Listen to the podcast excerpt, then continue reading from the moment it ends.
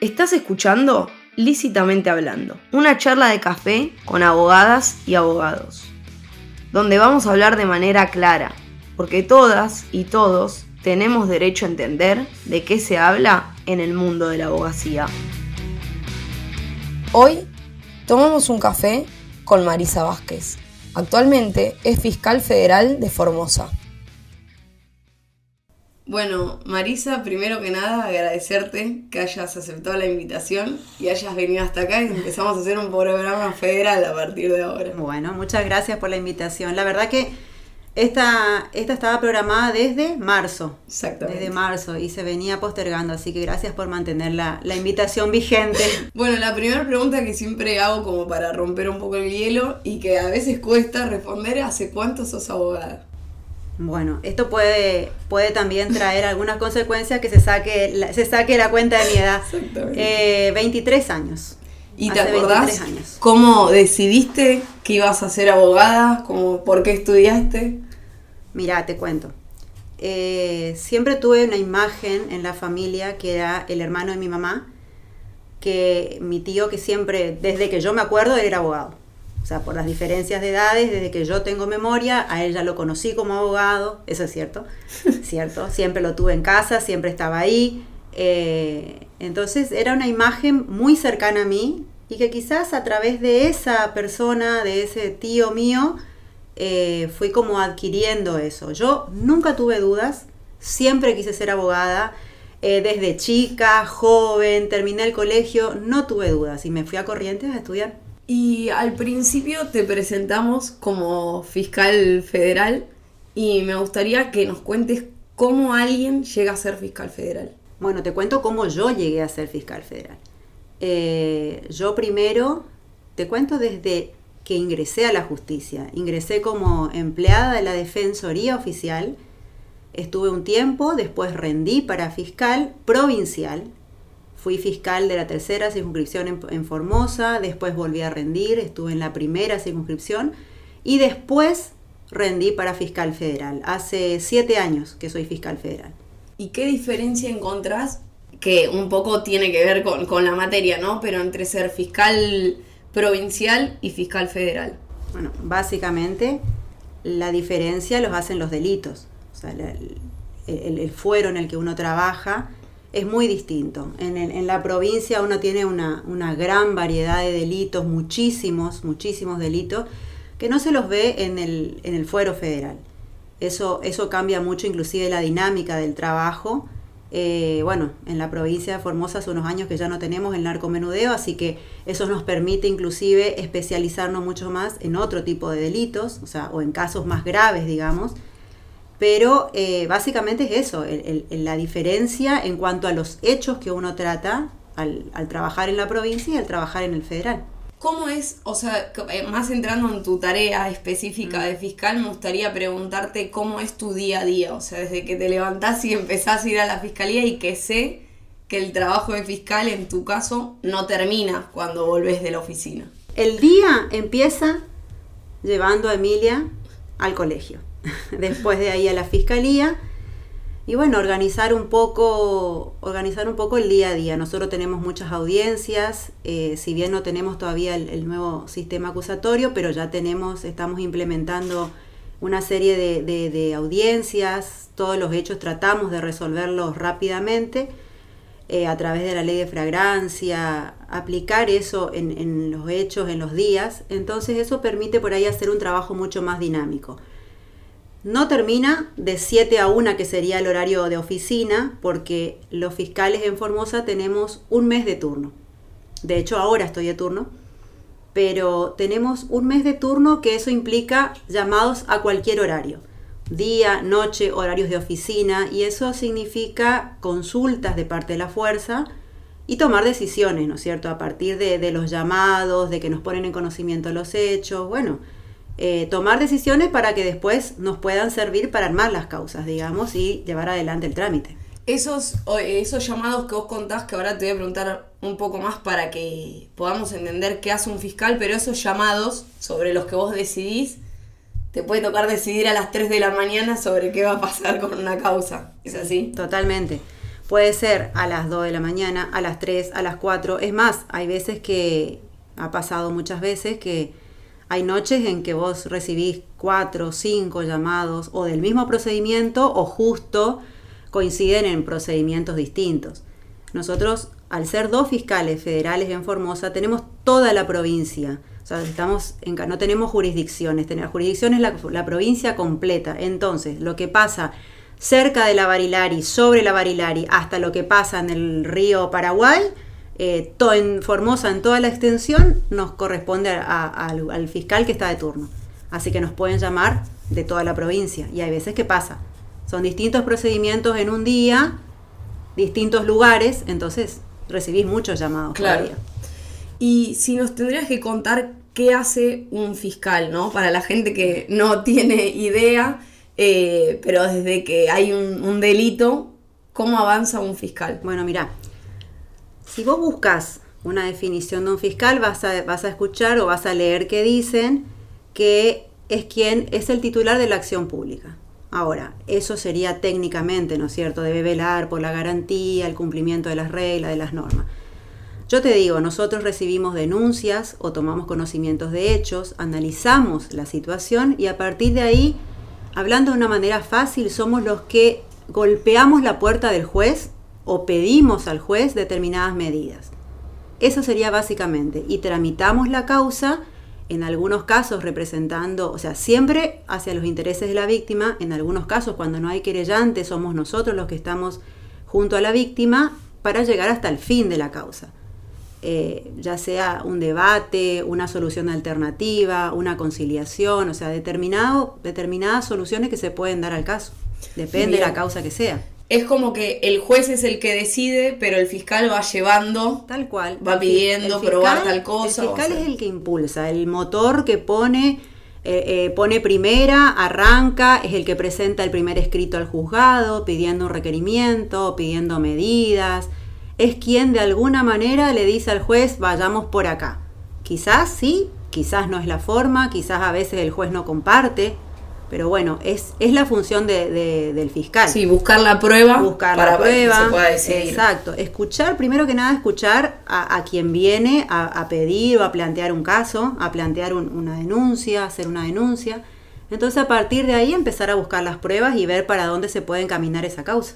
Me imagino que teniendo este trabajo que decimos que durante un mes que estás de turno es 24/7, o sea, no hay, no hay momento... O sea, hay momentos libres, pero en realidad estás todo el tiempo a disposición. Sí, así es. Tienes que tener un equipo de trabajo en el que poder apoyarte porque tus tareas de oficina del día a día siguen. Así es.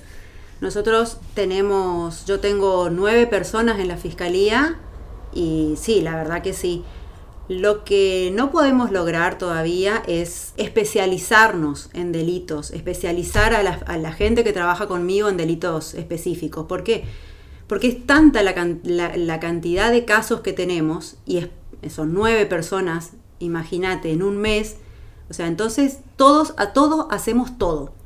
Lo que entra. Nosotros tenemos un sistema de división de los expedientes por números pero a veces la complejidad de la causa hace que yo determine que esta causa la va a llevar determinada persona. Claro. Pero bueno, es arreglarnos con lo que podemos y con lo que tenemos. Sí, a veces a mí estas charlas lo que me gusta es visibilizar que hay muchas cosas que no es que no se hacen porque no se quiere, sino que uno va un poco atrás de, de la situación, porque al principio te presentamos como fiscal federal de la provincia de Formosa. Formosa es provincia fronteriza, aparte, entonces tiene una problemática te iba a decir eso, extra y solo con dos fiscales. Sí, eso te iba, te iba a comentar. Mira, somos dos fiscales, por ahí la realidad de, los fiscales federales de Formosa no es la misma realidad que un fiscal federal del centro del país. En Formosa tenemos casi 700 kilómetros de frontera en algunos lugares el paso fronterizo, no hablo del paso legal, el paso fronterizo es muy fácil. En determinadas épocas se, puede cruzar caminando. Entonces eso qué facilita? Eso facilita el cruce de personas, de mercaderías y en algunos casos la fuerza puede intervenir. Hay casos donde se ven totalmente sobrepasados que no pueden, pero cuando la fuerza puede intervenir tenemos muchísimos casos. Y esos casos, imagínate que de toda la extensión van a una sola fiscalía con nueve personas. Entonces por ahí es como vos decís, eh, es como que vamos un poco atrás de lo que realmente pasa. Si bien tratamos, por supuesto, de, de mejorar, de, de tener lo mejor, de hacer lo posible, también hay que entender de que las, todas las organizaciones en estos casos tienen una logística siempre un poco más avanzada. Así como van avanzando las cosas, van avanzando la logística para, para, la delincuencia. Entonces, bueno, esa es la, eso en eso nos enfocamos y eso es lo que tratamos de, de pelearla, ¿no? Y hablando un poco de esto, aparte del equipo que nos decís que tenés, ¿crees que hay alguna situación o cosa que esté invisibilizada para la sociedad que vos digas, y a mí quizás esto la gente no sabe que me cuesta el triple hacer el trabajo, no sé, eh, el sistema, no, lo que se te ocurra, que hace que para vos tus tiempos, porque yo a veces lo que quiero contar con esto es que las personas tenemos conflictos y esos conflictos la mayoría de las veces si vamos a la justicia es porque queremos una resolución, lo hablábamos el capítulo anterior. Y esa resolución no acompaña los tiempos de la sociedad con los tiempos procesales y acompañado de que puede haber otros conflictos. Yo creo que eso que decís es lo que, lo que realmente pasa. O sea, vos fíjate, cada persona que va reclamando algo, su caso es un mundo. Y nosotros dentro de la fiscalía tenemos cuántos mundos, ¿entendés? Entonces, si bien tratamos de llevar adelante todo y hacer lo mejor posible y en el mejor tiempo posible, porque a veces una semana que tardan algún tipo de pruebas, algunas personas están totalmente desesperadas porque una semana no se movió el expediente y vos lo sabés, es así. Sí, Es así. Entonces, pero esa semana es un tiempo en que nosotros, es valiosísimo para nosotros que movemos lo que podemos y lo que tenemos para conseguir algo, pero la gente no lo ve. Igualmente cuando ocurre cuando hay causas que son muy complejas, la gente espera resolución urgente. Y realmente a veces no es 2 más 2 hay cosas muy complejas en la cuestión federal, en las cuestiones federales son realmente este, organizaciones muy grandes a veces. Y bueno, en esos casos creo que a veces la gente no logra ver que realmente adentro, atrás de, una, de una causa, atrás de, una, de un fiscal, hay todo un grupo que realmente está trabajando, está trabajando inclusive a veces fuera de horario, y, que realmente cuesta. La gente lo cuesta porque la gente que más quiere, ¿qué es lo que quiere? La justicia ya. Y no lo entiende. No lo entiende que a veces este, cuesta llegar no, no existe la justicia ya, porque nosotros, yo lo vengo eh, contando a través de los capítulos, tenemos plazos. Yo a veces se lo digo nosotros a nuestros clientes que le digo, bueno, es que hay plazos que cumplir. O sea que, que no es que un juez o un fiscal puede decir esto lo hago para mañana y lo resuelvo mañana, porque pero aparte, pero aparte de los plazos, sí. en, determinadas, en determinadas causas son informes, son pruebas que vos tenés que esperar. Sí, o cosas que, parecen muy obvias. Pero hay que esperarlas y hay que tenerlas y hay que y asegurarse que, lo obvio. Exacto, hay que, hay que esperar y poder incorporar al expediente para poder pedir lo que corresponda. Entonces, bueno, esas son las cosas que a veces eh, no son vistas. Entonces, por ahí determina, o sea, genera algún enojo, genera, qué sé yo, algún tipo de, reacción en contra de la justicia, que no se ve de la manera que uno trabaja dentro, ¿no? Creo que pasa en todos los fueros, no solamente en el no, federal, sí, pasa, tal cual. pasa para, para todos y sí, de los dos lados del mostrador. Nosotros yo que trabajo con, con clientes, soy abogada independiente, es como que a veces decís, aunque yo lo presente mañana, primero no va a ser lo mejor y segundo, eh, no me lo van a resolver mañana porque no se puede. Esto que nos contabas de tu día a día, que es, bueno, vas a la oficina, atiendo todos los días, ¿no? Sí, eh, ahora estamos de vuelta todos los días, sí. ¿Tienden más a ir a lo oral o todavía están mucho en lo escrito? No, vos sabés que hace ya hace un par de años eh, en Formosa empezamos con, una serie de audiencias, entonces las causas que pueden ser resueltas de manera rápida, se fijan audiencias rápidas, multipropósitos, entonces se trata de resolver la cuestión. Pero vos acordate que en el tema federal no todas las cuestiones son simples. O sea, en el tema federal justamente se, se investiga, se tienen causas complejas. Entonces, causas complejas que por ahí no pueden resolverse de manera rápida en una audiencia. Podés tener una audiencia, pero vos necesitas muchas causas más para poder ser, llegar a una decisión justa o a un pedido justo de parte del fiscal. Entonces, en el fuero federal y en los delitos que manejamos, se complica un poco el tema de tener audiencias próximas o rápidas. Pero sí estamos en las que podemos, en las causas que podemos, que la vemos sencillas, simples, un tipo de encubrimiento de contrabando, ya para nosotros es común tener audiencias y solucionarlas quizás en la primera audiencia, la situación tanto del imputado como también en el caso de los intereses del Estado, ¿no? ¿Hay algo más que nos quieras contar para antes de entrar al final de, la entrevista que ya es más tipo que venimos haciendo sobre tu tarea? Mira, te cuento. Eh, como yo te decía, la realidad de los fiscales de Formosa no es la misma que, puede tener cualquier otro. Con la extensión que tenemos en la provincia y eh, la extensión que tiene la provincia y lo lejos que se está de Buenos Aires, porque es cierto, eso nos genera a veces muchas complicaciones. Nosotros, te cuento, nosotros por ejemplo, para tener un informe de Paraguay, que estamos enfrente de Paraguay, nosotros tenemos que mandar oficios, a veces, o sea, tenemos que mandar oficio a una unidad de Buenos Aires para que el oficio vaya a Paraguay y hacer así un enlace y tener el informe. Esas cosas se nos complican, se nos complican mucho. Se nos complica también, por ejemplo, te digo, no tener este, asistencia a víctimas en el tema federal en la provincia. Nosotros vivimos eh, pidiendo colaboración a organismos provinciales. Yo creo que pasaría en, otras provincias también, yo hablo de Formosa. Desde el punto de vista federal, tampoco tenemos, por ejemplo, un cuerpo médico que esté eh, preparado, no, existe un cuerpo médico que haga, pueda hacer una autopsia, en el caso que tengamos un hecho que lo requiera.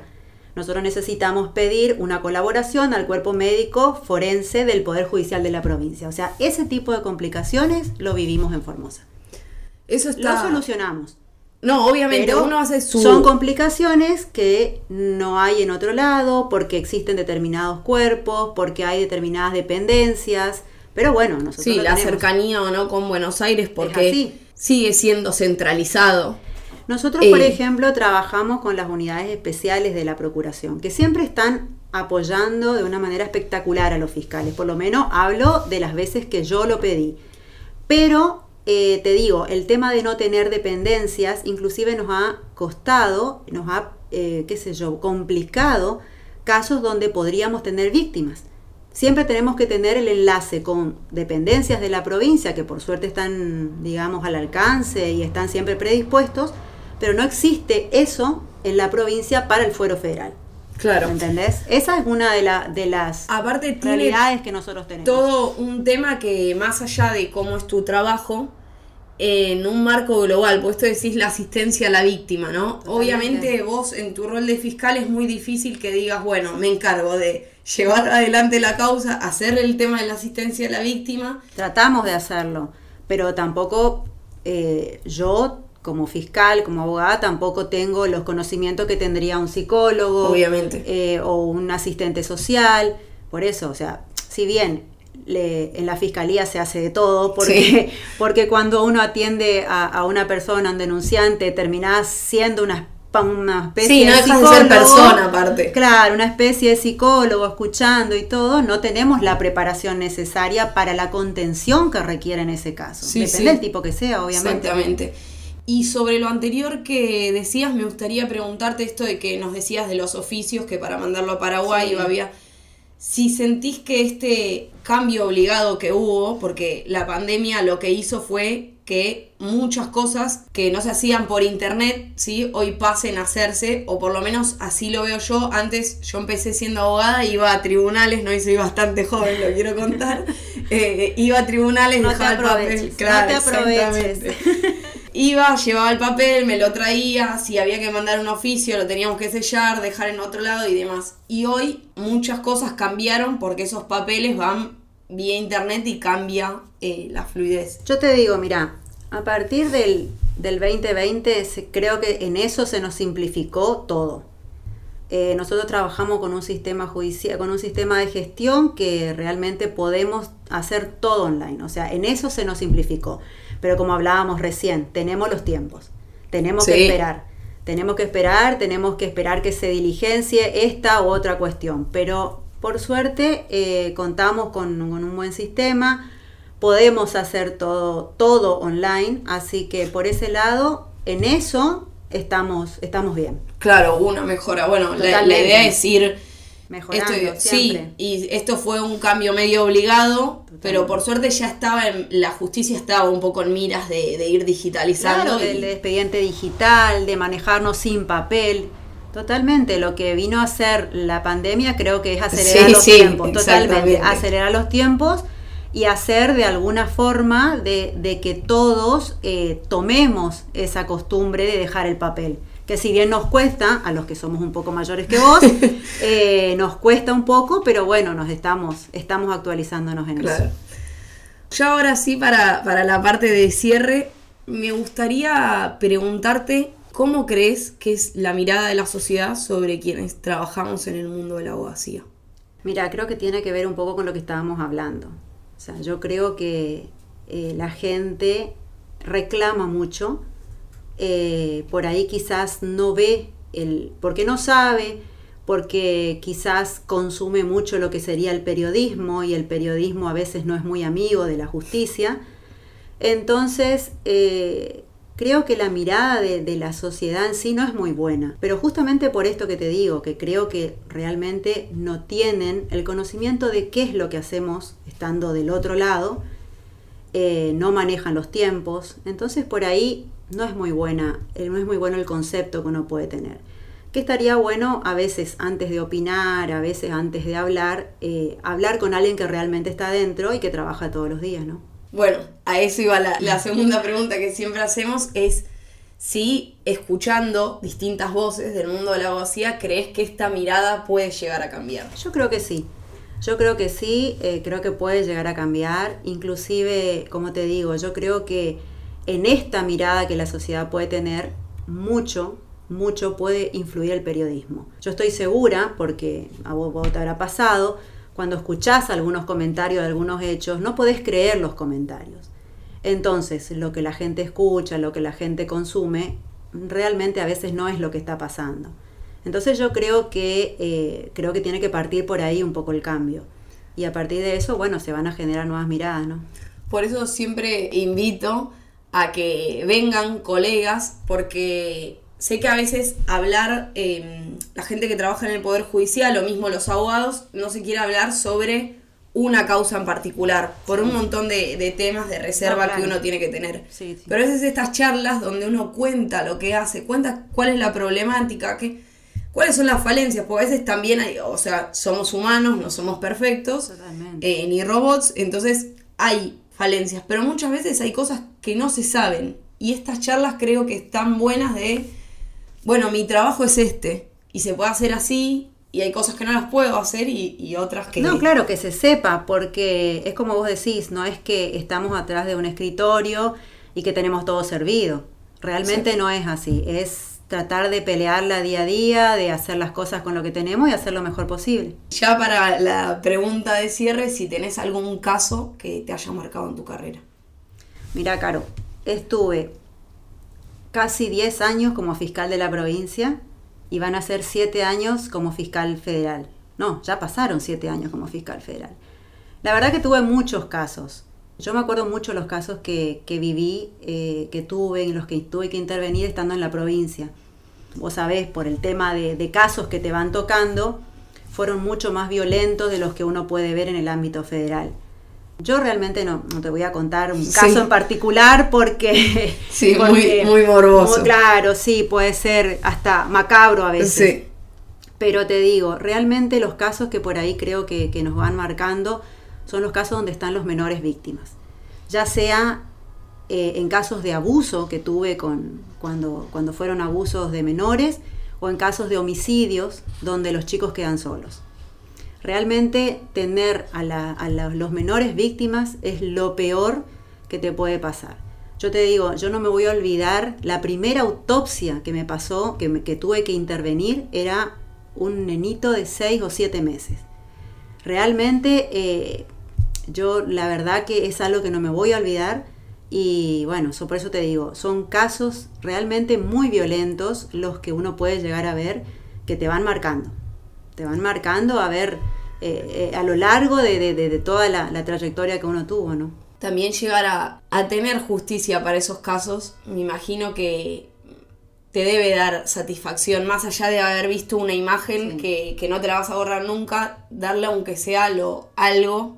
Sí, la verdad, te digo, eh, poder ver, por decirte, que ese expediente avanza, que la causa llega a juicio y que se puede tener una condena, es una satisfacción que por de alguna manera una satisfacción, sí, obviamente. o sea, uno nunca hubiera querido que pasen determinadas cosas, pero llegado el caso, realmente es decir, bueno, tarea cumplida. Exactamente. Eh, a mí me tocó, yo soy fiscal de instrucción, pero en algunos casos subrogué la, Fiscalía General y me tocaron debates, me, me tocaron casos, eh, juicios, digamos, y realmente esa es la sensación, es decir, bueno, listo, cerrás la causa, cerrás el expediente, y cerrás diciendo, bueno, listo, lo hice, terminó. Y terminó de una manera justa. Esto es lo que se necesitaba para estar tranquila de alguna manera. Sobre todo, te digo, habiendo visto eh, la, la, las caras de los chicos a veces cuando quedan sin madre o quedan sin padre debido sí. a, un, a un hecho violento. Me quedo con ese tarea cumplida. tarea cumplida, así Exactamente. Es. Maru, nada más que agradecerte por haberte venido hasta Buenos Aires para grabar este programa, eh, por haber aceptado la invitación eh, y estar acá. Muchas gracias a vos por la invitación, Caro. Gracias. Esto fue Lícitamente Hablando. Mi nombre es Carolina Lodeiro Martínez. Espero para el próximo café, para que sigamos conociendo la abogacía desde las voces de las y los profesionales del derecho. Si te gustó este podcast, seguinos en nuestras redes, arroba lícitamente hablando. Lícitamente Hablando es una producción de MC Besteiro, Abogadas y Abogados. Conducción, Carolina Lodeiro Martínez. Edición y contenido audiovisual, Cecilia Vigo.